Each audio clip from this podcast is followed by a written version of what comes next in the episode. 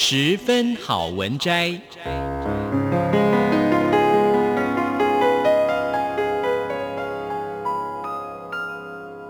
十分钟的心灵补给站。无论是快乐还是悲伤，不管是白天或是黑夜，阅读一篇好文章，也许只要短短十分钟，却能在你的心头低回，往复不已。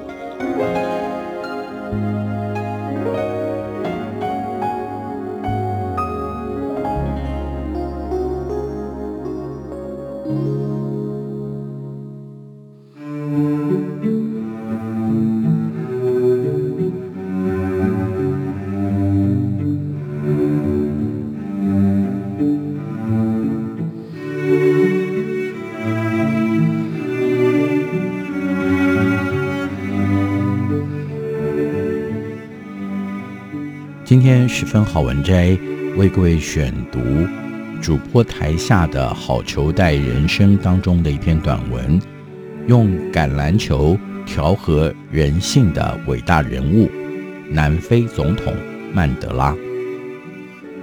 二零一九年年底，世界杯橄榄球赛在日本盛大揭幕。这项每隔四年就勾起无数热血灵魂的世界体坛盛事。到了最后冠军决战，南非再次在冠军赛中技压英国，拿下世界杯冠军。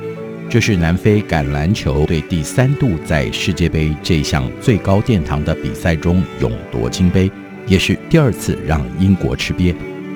话说从头，一九九五年是世界杯橄榄球锦标赛第三届举办。一九九三年，在国际橄榄球协会的会议中，决议两年后的第三届世界杯大赛将在南非举行。这是南非首次参赛，也是南非第一次借由这项运动向世人宣示他们的决心和让全世界刮目相看的重要关键。而一心促成这一切的幕后推手，正是入狱长达二十七年，一九九三年获得诺贝尔和平奖。一九九四年才获释出狱，同年五月就被选为南非总统的曼德拉。这位生前非常受人敬重的总统，一直都很强调宽恕与运动的重要性。他曾经说过：“运动非常重要，运动拥有改变世界的力量。”这次在世界杯锦标赛中，曼德拉的目标并不在于改变世界那么宏远。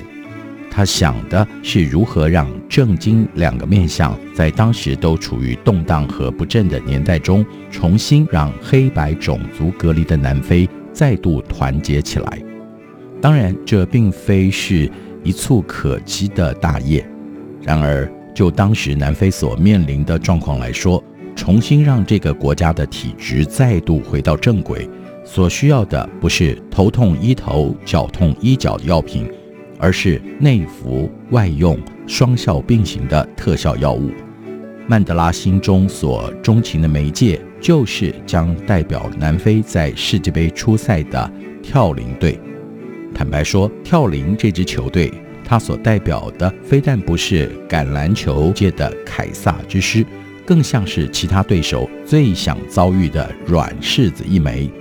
在一九九五年世界杯开打之前，这支球队被专家一面倒的预测，在世界杯只能勉强挤进八强，运气差一点，甚至在第一轮就碰上才刚刚打败过他们的澳洲队，很有可能在父老面前就打包说再见。然而，在天时地利人和加上使命感的相乘效果之下，跳羚这支国家代表队首战就让专家和球评。满地找寻打破的镜片和预言，打败了最有冠军相的澳洲代表队。当时澳洲队近三年比赛首次输给南非。接下来南非在分组循环赛中大获全胜，轻松晋级。在八强淘汰赛中面对西萨摩亚也轻骑过关。在准决赛前，尽管因为雨势影响延后开战，却不影响南非跳羚队的赢球信念。还是小赢了法国四分。冠军决赛在可以容纳六万名热情球迷同场观战的爱丽丝公园举行，对手是得分能力超强、实力更强大的纽西兰全黑队 All Blacks。这一届世界杯，南非队靠着防盗锁加上电子锁，一直是失分最少、防守出色的劲旅。两队苦战到延长赛。才让这场名副其实的龙争虎斗落幕。跳羚队以十五比十二勇夺了第三届世界杯橄榄球锦标赛冠军，用一个冠军奖杯弭平种族对立问题，这是总统和队长喝完了下午茶之后的共识。到底怎么办到的呢？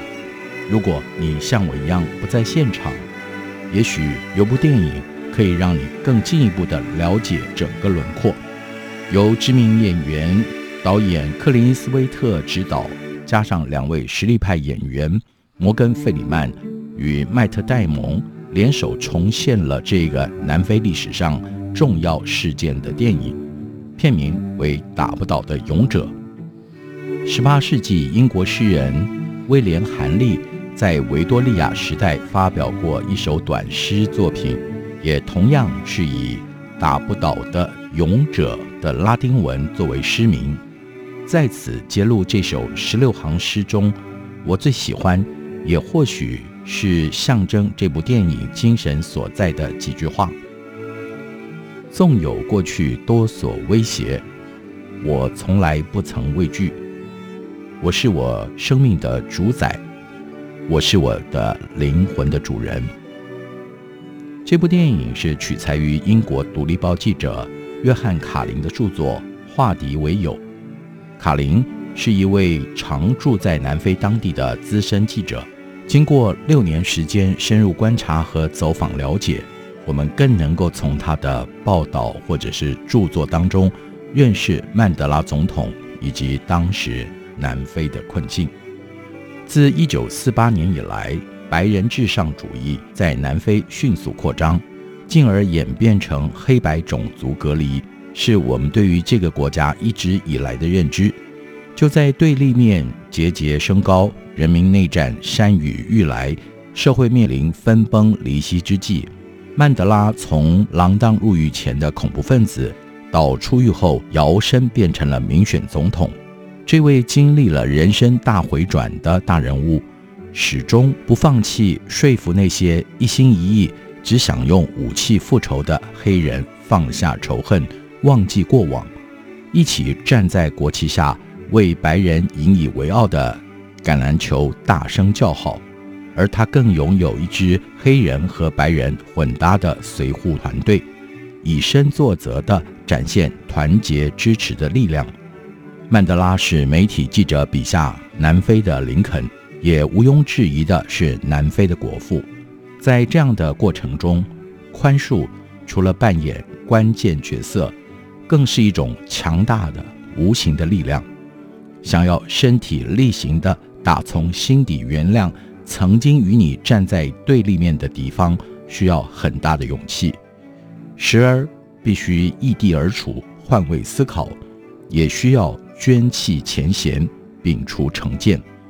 曼德拉正因为亲身实践了它，使得他终于脱离受刑人的身份以后，在走出监狱大门的那一刹那，就原谅曾经让他深陷牢笼的对头，因而他把抚平黑白间对立的伤害，当作是他成为人民托付的国家最高领导人首要工作。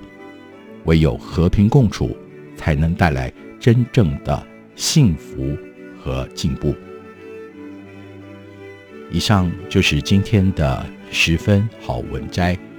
我是赛门范崇光，为各位选读的是主播台下的好球带人生当中用橄榄球调和人性的伟大人物——南非总统曼德拉。